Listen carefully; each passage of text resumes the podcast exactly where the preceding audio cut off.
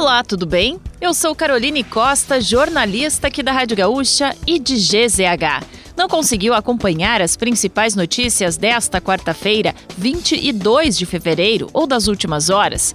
Não se preocupe, pois eu vou trazer aqui para você antes que o dia acabe, que é o nosso resumo diário de notícias do fim de tarde.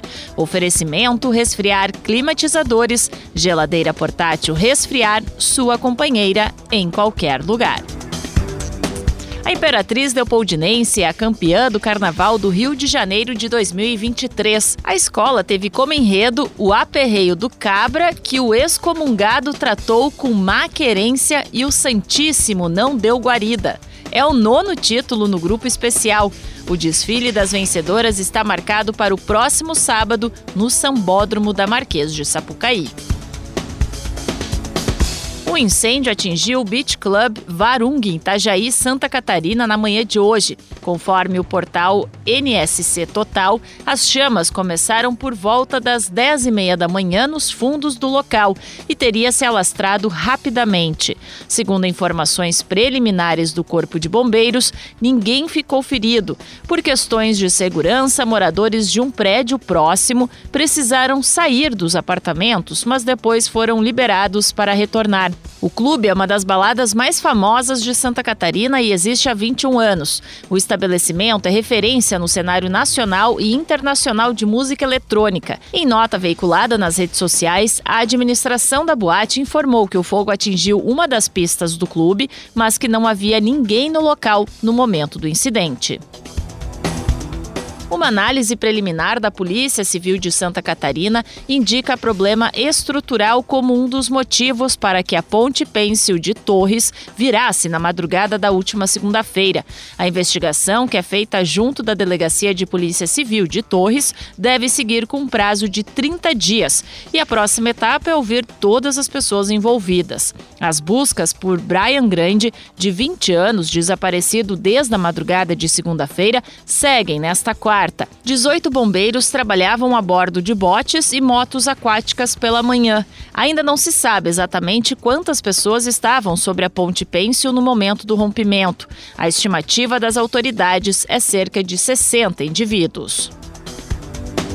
A Polícia Federal no Rio de Janeiro abriu inquérito para apurar todas as circunstâncias do assassinato da vereadora Marielle Franco e do motorista Anderson Gomes.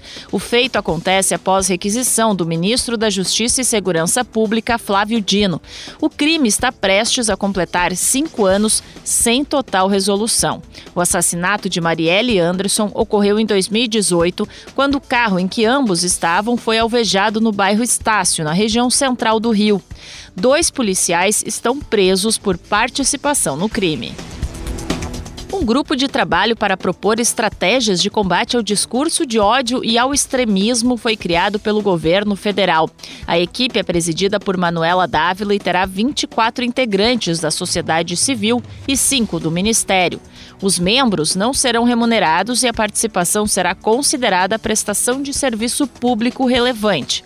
Os trabalhos têm prazo de 180 dias, podendo ser prorrogado. O grupo tem como função a realização de estudos e a proposição de políticas públicas de direitos humanos contra o discurso de ódio, além de assessorar o ministro dos Direitos Humanos, Silvio Almeida. O Internacional anunciou o retorno do centroavante Luiz Adriano ao clube. O atleta de 35 anos estava em um time da Turquia e assinou contrato com o clube gaúcho até o dia 30 de junho de 2024. Para jogar o gauchão, ele precisará estar inscrito até a próxima sexta-feira. O jogador chega para disputar posição com o alemão e para suprir uma carência no setor ofensivo do time. Luiz Adriano já jogou no Inter e conquistou o Mundial de Clubes pelo Colorado em 2006. O jogo entre Grêmio e Novo Hamburgo pela nona rodada do Gauchão foi antecipado para sexta-feira às 8 horas da noite. A alteração foi confirmada pela Federação Gaúcha de Futebol. A partida estava inicialmente marcada para o próximo sábado e o Grêmio perderá um dia de preparação. E para fechar o nosso resumo de notícias, antes que o dia acabe, tem a previsão do tempo para amanhã. A chuva aumenta e abrange mais áreas, incluindo a Grande Porto Alegre, com risco de chuva forte no oeste e no norte do Rio Grande do Sul. No litoral sul, o tempo fica firme com sol e pouca nebulosidade. Erechim deve ter mínima de 16 graus. Lajeado pode atingir máxima de 33. A capital tem variação térmica entre 20 e 32 graus. Se quiser saber mais sobre algum desses assuntos e muitos outros, além dos nossos colunistas, áudios, vídeos, é só acessar gzh.com.br ou o aplicativo de GZH. Amanhã a gente volta aqui antes que o dia acabe. Até lá!